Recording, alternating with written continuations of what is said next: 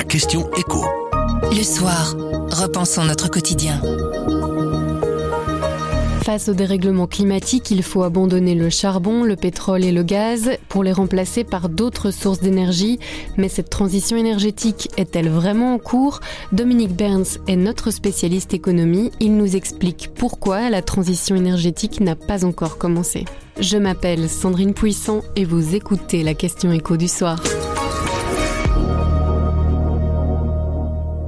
Bonjour Dominique. Bonjour Sandrine. Alors il y a eu le siècle du charbon, puis le siècle du pétrole. Notre siècle aujourd'hui serait celui des énergies renouvelables. Il faut remplacer le charbon, le pétrole et le gaz.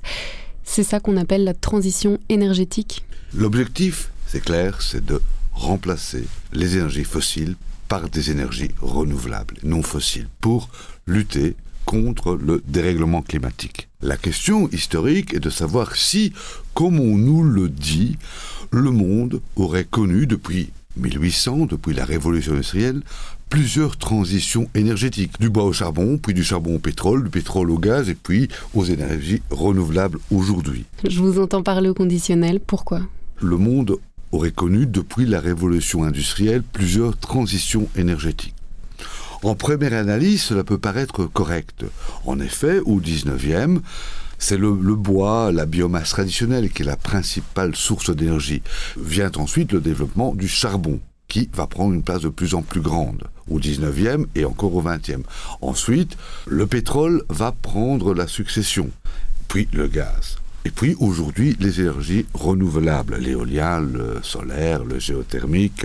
La réalité, c'est que chaque nouvelle source d'énergie s'est ajoutée à la précédente et que le monde a utilisé d'année en année ou de décennie en décennie toujours plus d'énergie au niveau global. Si je vous suis bien, c'est comme si on avait un gros gâteau à étage. Il y a d'abord la couche bois et biomasse traditionnelle, et puis on ajoute la couche charbon, on ajoute encore la couche de pétrole, puis celle du gaz, celle du nucléaire, et alors aujourd'hui, la cerise sur le gâteau, c'est les énergies renouvelables. Les couches restent là, et le gâteau euh, devient toujours de plus en plus gros. Oui, même les couches elles-mêmes grossissent. On peut avoir une certaine illusion d'optique en Belgique où les charbonnages, qui étaient une industrie très importante pour la Belgique, ont commencé à fermer à partir du milieu ou de la fin des années 50 pour que le dernier puits wallon, par exemple, le Roton à Farciennes, ferme en 1984. Mais en réalité, on consomme aujourd'hui dans le monde cinq fois plus de charbon qu'il y a un siècle. Pire, la consommation de charbon s'est accentuée au tournant du XXIe siècle avec l'entrée de la Chine dans la mondialisation et donc l'entrée de la Chine dans la production de biens pour les consommateurs occidentaux.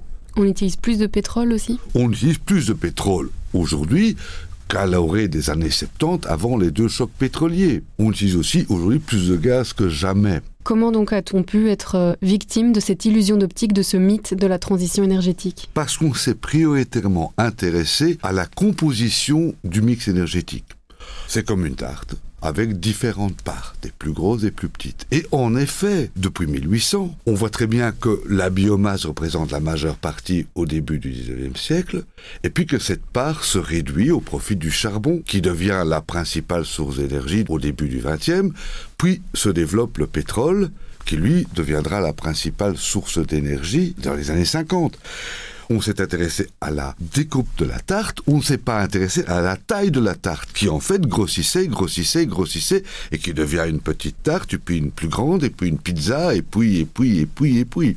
Est-ce qu'on peut dire aujourd'hui que le monde a connu une succession de transitions énergétiques? Si on pense que transition énergétique veut dire non pas seulement modification du bouquet énergétique, mais Substitution, remplacement d'anciennes sources d'énergie, la réponse est non. Le problème, c'est que nous ne sommes pas en terrain connu, nous n'avons jamais, jamais substitué une source d'énergie à une autre.